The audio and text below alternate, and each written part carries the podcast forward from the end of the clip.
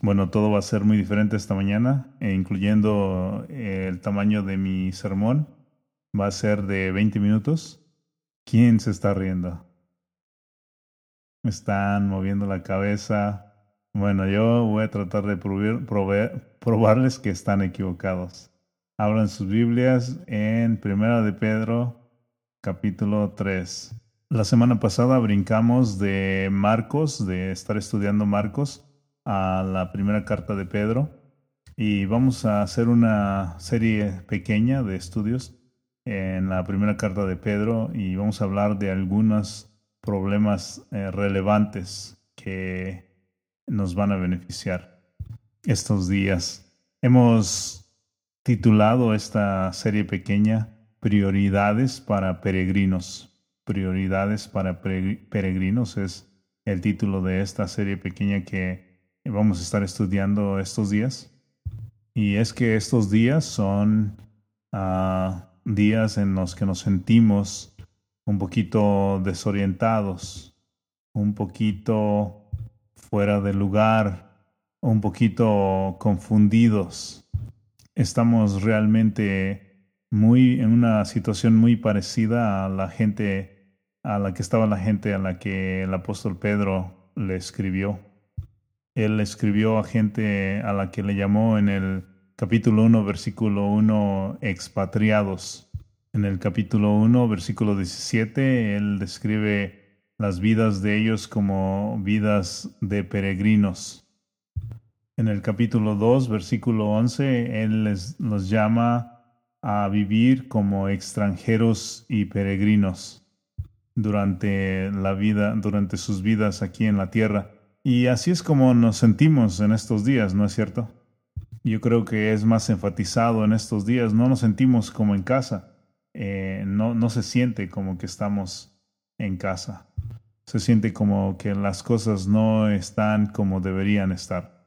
Entonces estamos afligidos por la fragilidad de nuestro mundo y, y deseamos el cielo. Y primeramente Dios, eso sucederá muy pronto. Que nuestro Señor regrese pronto y, y arregle todo lo que está mal aquí en la tierra. No sé cuántos de ustedes reciben el correo electrónico, pero probablemente usted ya vio el título. He titulado este sermón eh, Días buenos en la iglesia. Y quizás le va a sonar un poquito fuera de contexto por todo lo que está pasando, pero el título del sermón de hoy es días buenos en la iglesia. Usted se preguntará, ¿de qué estás hablando? Estos días son muy difíciles. Y sí, estos días son muy difíciles, lo reconocemos, pero en realidad quiero enfatizar un punto, quiero em, remarcar un punto. Quiero remarcar un poquito de lo que eh, la primera carta de Pedro dice si usted va allí al capítulo 3 y particularmente en el versículo 10, en el versículo 10, eh, vamos a ver algo allí y luego leemos todo el texto. Observe lo que dice allí en el versículo 10, dice, porque el que quiere amar la vida y ver días buenos, eh, ¿ha querido usted amar la vida? ¿Ver días buenos? Yo, yo realmente sí quiero eso. Quiero amar la vida y ver días buenos. Y yo creo que toda la iglesia quiere ver eso. Y al escribir esto, como el apóstol Pedro lo hizo eh, a cristianos quienes estaban sufriendo, eso debió ser muy interesante para los lectores de esta carta. Eh, imagínese, eh, amar la vida. Amar la vida cuando Nerón era el emperador. Amar la vida ahora cuando soy un expatriado. Tener días buenos en la iglesia cuando se está sufriendo. Y el apóstol Pedro realmente da direcciones para este tipo de cosas. Déjeme leerles todo el texto. Comenzando en el versículo 8 y yendo hasta el 12, dice, y finalmente Sed todos de un mismo sentir, compasivos, amándoos fraternalmente, misericordiosos, amigables, no devolviendo mal por mal, ni maldición por maldición, sino por el contrario, bendiciendo, sabiendo que fuisteis llamados para que heredaseis bendición, porque el que quiere amar la vida y ver días buenos, refrene su lengua del mal, y sus labios no hablen engaño. Apártese del mal y haga el bien, busque la paz y sígala, porque los ojos del Señor están sobre los justos, y sus oídos atentos a sus oraciones, pero el rostro del Señor está contra aquellos que hacen el mal. En el tiempo de nuestro exilio, eh, como somos peregrinos eh, por todo este tiempo aquí en la tierra o en este mundo, y reconocemos que este mundo no es nuestro hogar, podemos aprender aquí en este texto cómo podemos tener días buenos cómo podemos tener la buena vida, la vida que Dios desea para los cristianos, para que los cristianos vivan en esta tierra, aún en medio del desplazamiento y el sufrimiento. Entonces, realmente vamos a ver dos cosas en estos versículos. Vamos a ver una actitud y una acción. Una actitud y una acción. Vamos a ver que el versículo 8 nos da la actitud que debemos tener y el versículo 9 nos va a enseñar la acción que debemos hacer. Entonces primero vamos a ver el versículo 8 y aquí está nuestro punto, nuestro primer punto que es nuestra actitud. Y es la actitud que debemos tener eh, todos en unidad. Esa es la actitud que debemos tener todos en unidad. Vamos a ver las palabras que el apóstol Pedro usa para mostrarnos eh, lo que, para describirnos de lo que él está hablando aquí. Él dice todos, y eso aplica a todos, a todos los cristianos, incluyendo nosotros. Si quisiera señalar a cada uno, probablemente tuviera que tomar el tiempo para decir tú, tú, tú y a todos, a cada uno de, los que estamos aquí. Cada uno de nosotros debemos de eh, adueñarnos o, o ser dueños de este mandato. Y dice, sed todos de un mismo sentir. Esta unidad se refiere a, que todos los creyentes tenemos de tener la misma mentalidad eh, el mismo acuerdo profundo de quién es Dios y quiénes somos nosotros y, y para qué estamos aquí, qué es lo que debemos hacer. Tener un acuerdo profundo también de acerca del Evangelio, acerca de qué significa, qué es lo que significa vivir para Cristo en este mundo. Ahora, esto no quiere decir que estamos de acuerdo en cada opinión, no significa que estamos pensando exactamente igual en todos nuestros intereses comunes o todas las cosas superficiales, sino que esto se refiere a un tipo de unidad profunda de la mente y el corazón acerca de Dios acerca de nuestra misión y de lo que somos. En segundo lugar, tenemos ahí la palabra compasivos. Y creo que esta palabra surge de la palabra anterior. Al ser todos de un mismo sentir, de una misma mente, entonces también somos compasivos. Esta palabra eh, compasivos es una palabra muy buena e importante para sacar su significado. En el griego es una palabra compuesta, o sea que se compone de dos palabras. La primera palabra eh, que es sun quiere decir juntos o junto y la segunda palabra pathos que significa sentir, sentir profundamente. Entonces tener compasión es sentir lo que otro está sintiendo, sentir junto con esa persona lo que está sintiendo. Entonces, tener compasión es eh, sentir, identificarse con la situación de otra persona y sentir junto con ella lo que está sintiendo. Entonces, si usted es una persona realmente compasiva, usted dice a otra persona, tus dolores o tus dolencias son mis dolencias, tus regocijos son mis regocijos. Ser verdaderamente compasivo es llorar con los que lloran y regocijarse con los que se regocijan. No me aíslo, no me aíslo para preocuparme de mí mismo solamente, sino que tu vida es directamente, eh, tu vida directamente impacta mi vida. Yo siento lo que tú estás sintiendo. Siento tu dolor, siento tu, tu gozo, entonces aquí en nuestra iglesia no le gustaría a usted que fuéramos verdaderamente compasivos, en donde alguien puede sentirse libre de entrar sin estar preocupado de sentirse burlado o puesto a un lado marginado simplemente por las cosas que está pasando, por los dolores o las experiencias o, o quizás por los por los temores que tiene esa persona. Entonces nosotros como iglesia debemos de ser verdaderamente compasivos. Y la tercera palabra que está ahí en el versículo 8 es amándoos fraternalmente. Eso es amor fraternal, amor de familia.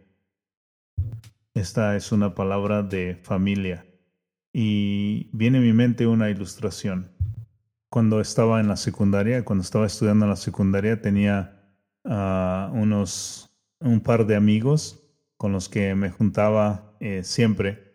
Y como jugábamos fútbol, eh, nosotros, aunque teníamos todo el equipo, nosotros eh, nos juntábamos nosotros tres y nos llamábamos compañeros de guerra.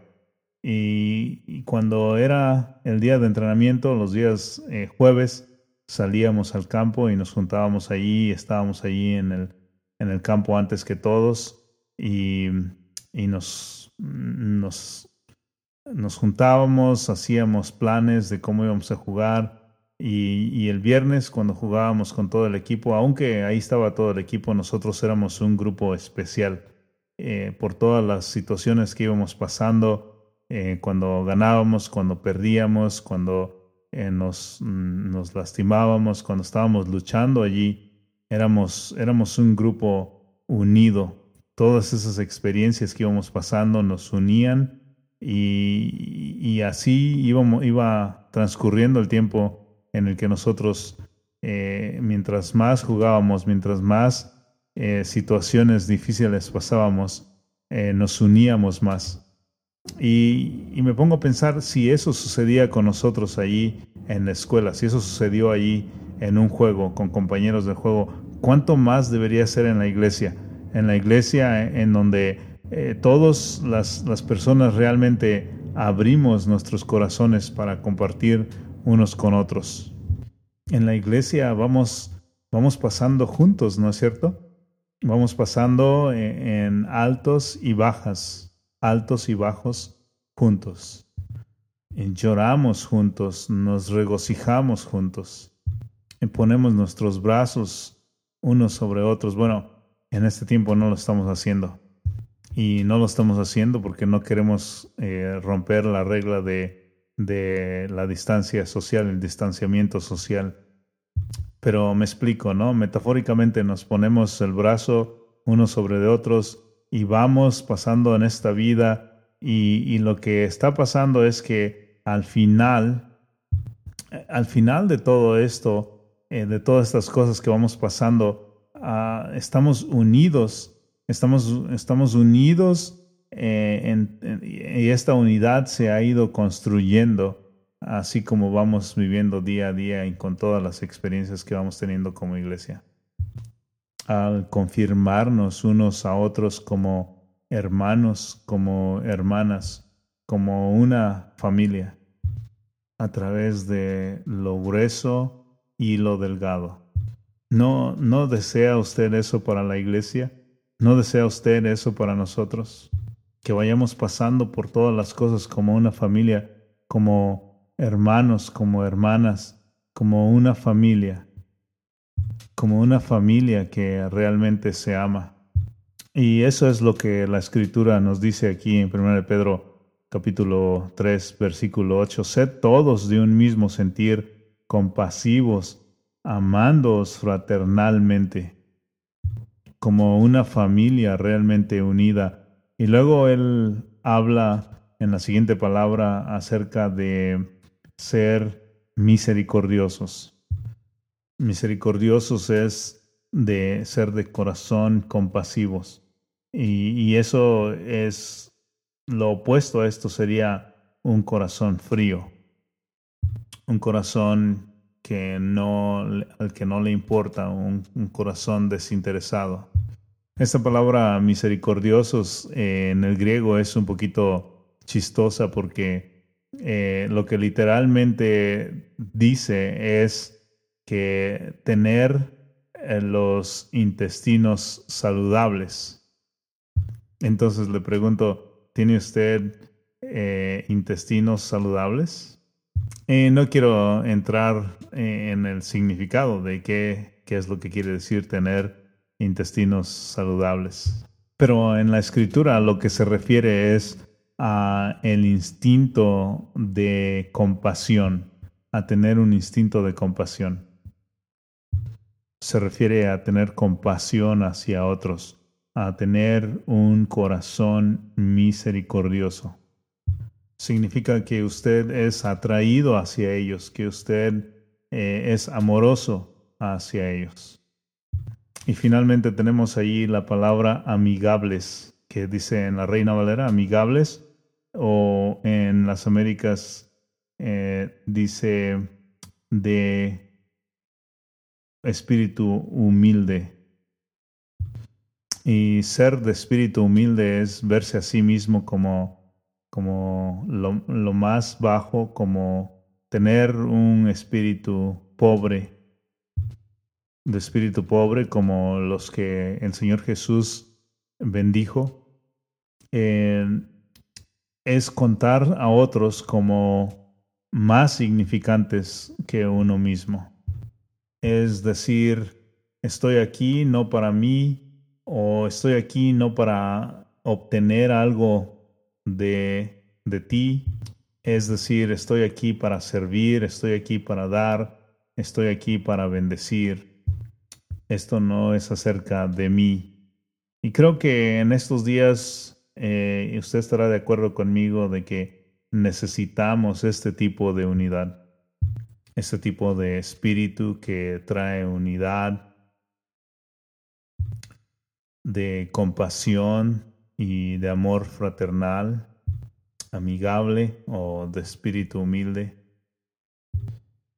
Y por eso dice al inicio del versículo 8, todos ustedes, todos juntos, todos en unidad, cada uno de ustedes, todos, todos eh, eh, con la misma mente, no discutiendo por diferentes opiniones, sino uniéndonos llegando a la unidad a la que nos ha traído el Espíritu Santo.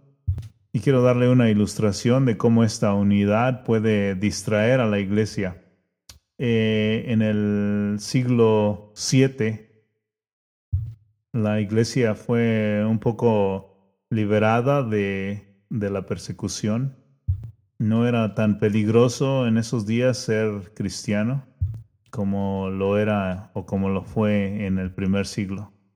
Pero lo que estaba pasando en, el siglo VII ah, después de Cristo es que el Islam, el Islam, una religión contraria al cristianismo, se estaba regando como, como un fuego em, feroz. Y muchos líderes de la iglesia fueron a, este, a esta reunión que se llamó eh, sínodo de Whitby se volvió famoso o, quizás un, una reunión de mala fama en donde pensaron que debían de hacer ah, algunas, tomar algunas decisiones críticas y, se metieron en algunos debates estos líderes de la iglesia. ¿Quiere usted saber eh, cuáles eran estos debates? ¿De qué, ¿De qué estaban debatiendo estos líderes de la iglesia? El primer tópico era ¿cuándo deberíamos celebrar la Pascua en el calendario? Ese era el primer tópico de un debate riguroso. Y en segundo lugar, eh, quizás un poquito más importante, fue el, el tópico de cuál es, cuál sería el corte de pelo más apropiado para un monje? ¿Que ¿Cuál era el, el, corte de pelo adecuado para el monje? Eh, ¿Es eso la, lo correcto de hacer en, un, en una reunión como esa? Ese era el debate teológico que se llevó a cabo en el, en el sínodo de, de Whitby y específicamente en el tiempo en el que esta religión ah, opuesta al cristianismo estaba eh, dominando el mundo. Y el punto es que la gente, los historiadores, se preguntan ahora qué, qué estaba haciendo los líderes, qué estaban haciendo los líderes de la iglesia eh, discutiendo acerca de estos eh, temas secundarios y, es más, no, no secundarios, sino no sé ni, ni en qué lugar le tocaría eh, en la posición para poder discutir de estas cosas. Y es que yo estoy seguro que hay un tiempo y un lugar en el que se puede discutir de estas cosas. Eh, hay un tiempo y un lugar en el que se puede discutir acerca de, de los cortes de pelo. A lo mejor algunos de ustedes, después de tanto tiempo de, de, no, de que no hay una peluquería abierta, está pensando, yo necesito un corte de pelo, o quizás su esposa está pensando, mi esposo necesita un corte de pelo. Puede haber, debe haber un lugar y un tiempo para hacer estas preguntas, pero no debería ser eh, los, el tópico principal de, de los dirigentes de la iglesia, es, debería ser cómo la iglesia puede eh, obedecer cómo va a obedecer eh, el mandato, el gran mandato de la, de la gran comisión. ¿No es cierto? Ese debería ser el tema principal, aquí y ahora, en medio de cualquier situación que está pasando, en medio de, de, estar eh, en, presiones, presiones que hay, que vienen de afuera. La iglesia debería estar pensando, este es el tema principal en medio de la interrupción de nuestras vidas, en medio de la interrupción de lo que esté pasando a nuestro alrededor, ¿qué hacemos para obedecer el mandamiento de, de marchar en las órdenes de nuestro Señor Jesucristo? Y qué triste es cuando nosotros sabemos que nuestro Señor Jesucristo dice, vayan y hagan discípulos en todas las naciones. Y qué triste sería que nosotros estuviéramos aquí discutiendo acerca de cosas externas. Esto sería como, como si fuéramos soldados eh, y, que estuviéramos discutiendo en medio de la, de la batalla, nos pusiéramos a discutir acerca del color de, de la ropa, el color de la vestimenta. Entonces, tenemos que tener todo en unidad, así como eh, pensamos como iglesia, debemos estar todos en unidad. Eso es nuestro rol, eh, ese es nuestro rol en la sociedad y en la iglesia. La interrupción y la división en la iglesia destruye nuestra habilidad para ser una ser testigos fieles. Y por eso queremos estar todos en unidad.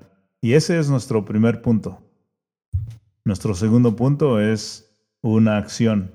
Eh, como recordarán, nuestro primer punto es una actitud y nuestro segundo punto es una acción. Y aquí tenemos la acción. Nuestra acción es que nosotros bendecimos. Leamos el versículo 9. Dice, no devolviendo mal por mal, ni maldición por maldición, sino por el contrario, bendiciendo, sabiendo que fuisteis llamados para que heredaseis bendición. Este mundo es un mundo que está roto y está afligido. Y muchas veces el dolor engendra más dolor. El dolor engendra más dolor. Y aumenta y aumenta. Y, eso es por lo que estamos viendo lo que está pasando en el mundo el día de hoy. Pero ¿qué tal si ponemos atención a lo que nos dice nuestro texto aquí en el versículo 9 y dice, no devolviendo mal por mal? ¿Qué tal si los cristianos somos completamente una raza diferente que cuando se nos cometa, cuando se cometa el mal en contra de nosotros, no pagamos mal por mal? Maldición por maldición, sino por el contrario. ¿Qué es lo que hacemos? Lo que hacemos es que bendecimos. Bendecimos, buscamos bendecir porque hemos sido llamados para bendecir. ¿Y por qué? Porque hemos sido bendecidos. Entonces usted se preguntará, eh, ¿qué significa bendecir? Hay tres maneras de, hay tres usos que le da el Nuevo Testamento. Uno de los usos es eh, que bendecir significa que una persona hable positivamente de otra persona. Usted puede bendecir a Dios al decirle a Dios qué tan grande Él es. Usted puede bendecir a otra persona al decirle eh, qué tan em, animado es usted en su vida o por las vidas de ellos. Entonces vemos que bendecir eh, involucra palabras, bendecir involucra oraciones. Por ejemplo, Zacarías Ah, bendijo a Dios hablando y, en Lucas capítulo 6 el Señor Jesús dice, bendice a los que te maldicen y, ora por esos que te abusan. Entonces una de las maneras en las que bendecimos a la gente es orar por ellos. Creo que podemos ver el ejemplo de nuestro Señor Jesucristo colgado en la cruz, clavado, con clavado de sus manos y de sus pies y sufriendo y, y aún allí orando por las mismas personas que habían cometido este gravísimo pecado en contra de él. Entonces bendecir involucra hablar eh, palabras suaves, eh, buenas palabras a la gente. Bendecir es eh, rogarle a Dios que derrame bendición sobre nuestros enemigos, rogarle a Dios que derrame bendición eh, sobre las personas que no, que no lo merecen, quienes quizás nos lastiman o nos causan daño. ¿Sabe usted? ¿Qué otra cosa significa bendecir? En tercer lugar, significa acción. Dice la escritura que Dios nos bendijo en Cristo con toda bendición espiritual. Parte de la manera en la que Él nos bendijo es eh, dándonos, y dándonos, dándonos a Cristo eh, dándonos ah, salvación. Eh, él actuó para salvarnos. Y por eso la escritura nos dice, ah, para esto fuisteis llamados, sabiendo que fuisteis llamados para, para que heredaseis bendición. Entonces quiero preguntarle cómo, cómo le está yendo a usted bendiciendo a otros. ¿Cómo le está yendo bendiciendo a, a los vecinos, cómo le está yendo bendiciendo a, la iglesia, cómo le está yendo bendiciendo a, a, un agente que totalmente está en desacuerdo con usted. cómo le está yendo con gente que en su trabajo quizás le está eh, aún insultando. Gente que quiere hacerle mal a usted y gente que, que le malinterpreta eh, al, al ser usted un cristiano. Entonces quiero recordarle que como cristianos, la escritura nos dice que no devolvemos mal por mal, no devolvemos maldición por maldición, sino que por el contrario bendecimos. Este es nuestro llamado, a eso hemos sido llamados. En lugar de, de llenarnos de amargura y de eh, estar eh, creando cosas malas, malos sentimientos en contra de esas personas que, que quizás nos lastiman o nos insultan o nos hacen mal.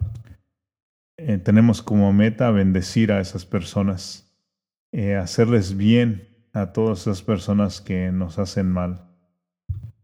He leído que eh, guardar amargura en nuestro corazón en contra de alguien que, que nos ha hecho mal es como comer eh, el veneno de una rata y pensando que la rata va a morir.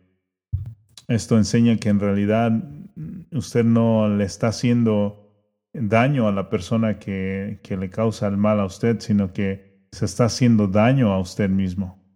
Y es lo que nuestro texto está poniendo muy en claro. Él dice, no devolviendo mal por mal, sino por el contrario, bendiciendo eh, para que heredes bendición, para que tú heredes bendición.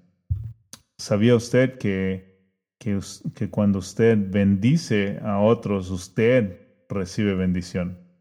O, o si lo puede poner al contrario, que usted recibe bendición al bendecir a otros. Que al dar de usted, al hacer bien a esas personas que no lo merecen, al hacer bien a las personas que le hacen mal a usted, es hacer bien o bendecirse a usted o recibir bendición de Dios.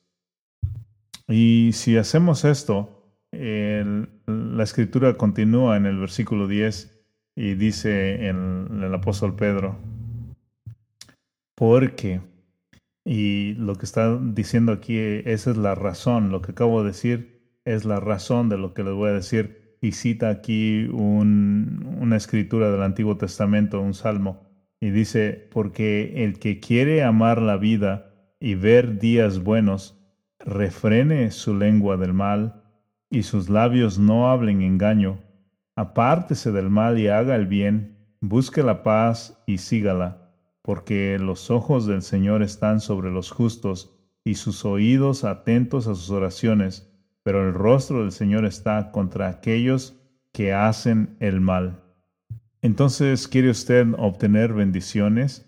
¿Quiere usted amar la vida? ¿Quiere usted ver días buenos? ¿Qué es lo que debe de hacer? Deje que su boca y su corazón sean guardados por el deseo de bendecir a otros. Aparte su lengua del mal. No hable engaño. Apártese del mal. Busque la paz y sígala. Hay bendición en eso. Porque dice que Dios, el rostro del Señor está contra aquellos que hacen el mal, pero sus oídos están atentos a, a aquellos que hacen lo justo, deseando seguir a Cristo. Vamos a darle una mirada rápida al capítulo 2 de esta carta de Primera de Pedro y, luego terminamos. Capítulo 2, versículo 21 dice, pues para esto fuisteis llamados. Está hablando del sufrimiento. Dice, porque también Cristo padeció por nosotros. Y amigos, piense, pensemos ah, acerca de nuestro Salvador, nuestro Señor Jesucristo. Dice el texto, Cristo padeció por nosotros, dejándonos ejemplo para que sigamos sus pisadas. Entonces, ese es un ejemplo que usted y yo debemos seguir en nuestras vidas. La decisión de sufrir en lugar de pecar. Dice, Él no cometió pecado, Él no hizo pecado, ni se halló engaño en su boca. Versículo 23 dice, cuando le maldecían, no respondía con maldición cuando padecía, no amenazaba, sino encomendaba la causa al que juzga justamente. Y piense en esto. Observe el versículo 24. Una maravillosa verdad. Dice, quien llevó él mismo nuestros pecados en su cuerpo sobre el madero. Piense acerca de esto. Su pecado fue removido de usted. Su culpabilidad fue quitada de usted, fue removida de usted y fue puesta en Cristo Jesús. Dice allí el versículo 24, eh, quien llevó él mismo nuestros pecados en su cuerpo sobre el madero. Nosotros éramos enemigos de Dios, ¿correcto? y en lugar que Dios nos castigara por nuestros pecados, el cual nosotros merecemos, Él removió nuestros pecados y los puso en Cristo y eh, Él mismo, Cristo, llevó nuestros pecados en su cuerpo sobre el madero.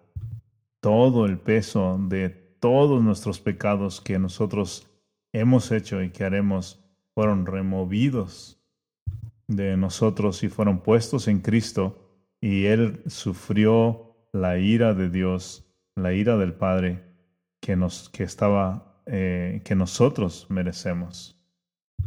Qué maravilloso Salvador. ¿Y por qué? ¿Para qué lo hizo? Para que nosotros muramos al pecado y vivamos a la justicia, como dice el versículo 24. Entonces hemos sido llamados a seguir el ejemplo de Cristo eh, para sufrir por vivir a la justicia y morir al pecado. Por eso dice el versículo 24, por su herida fuisteis sanados. Versículo 25, porque vosotros erais como ovejas descarriadas, pero ahora habéis vuelto al pastor y obispo de vuestras almas. Adoremos al Señor por su gracia y su misericordia y salvación. Amén. Él nos ha salvado por la muerte de su Hijo. Dios le ha levantado de entre los muertos. Él está vivo en este momento y, nosotros hemos sido perdonados. Nuestros pecados no nos condenan más. Hemos sido vueltos al pastor y obispo de nuestras almas. Qué maravilloso. Y por eso ahora estamos eternamente seguros. Y porque tenemos esta seguridad eterna en Cristo, si sufrimos, bendecimos. Si somos insultados o si se nos insulta, bendecimos. Y aun si nadie está tratando de hacer nada hacia nosotros, ¿qué es lo que debemos hacer? Tratamos de bendecir porque hemos sido llamados para bendecir. ¿Por qué? Porque eso es lo que nuestro Salvador ha hecho por nosotros. Y ese es el ejemplo que seguimos. Entonces, ¿qué vamos a hacer? Vamos a hacer lo que dice el versículo 8, ser todos de un mismo sentir, ser compasivos, amándonos fraternalmente, ser misericordiosos, amigables o de espíritu humilde, y, vamos a luchar por ser de bendición para otros. Hagámoslo seriamente y hagámoslo de una manera proactiva. Vamos a orar. Señor, gracias por el ejemplo que nos has dado en tu Hijo. Tu palabra nos dice que Él es el sufridor sin pecado y nos ha dejado un ejemplo para nosotros para que preferamos sufrir antes que pecar. Y Señor, reconocemos que este es un, un llamado muy alto. Nosotros muy continuamente queremos responder a, los insultos, queremos eh, vengarnos, queremos desquitarnos. A menudo vemos que nosotros queremos tomar la justicia en nuestras manos, queremos lastimar a los que nos han lastimado y sentimos como que es lo correcto. Entonces, Señor, gracias por recordarnos uh, al llamado al que tú nos, el llamado que tú nos has hecho eh, a tener una mente humilde, a buscar la unidad con nuestros hermanos en Cristo y a hacer todo lo posible, todo lo que está en nuestra posibilidad para bendecir, a bendecirnos unos a otros y bendecir a los que nos persiguen. Y en general buscar bendecir a toda la gente que el Señor trae a nuestras vidas. Señor, no lo podemos hacer aparte de tu gracia. Entonces te rogamos que nos ayudes. En Cristo Jesús oramos. Amén.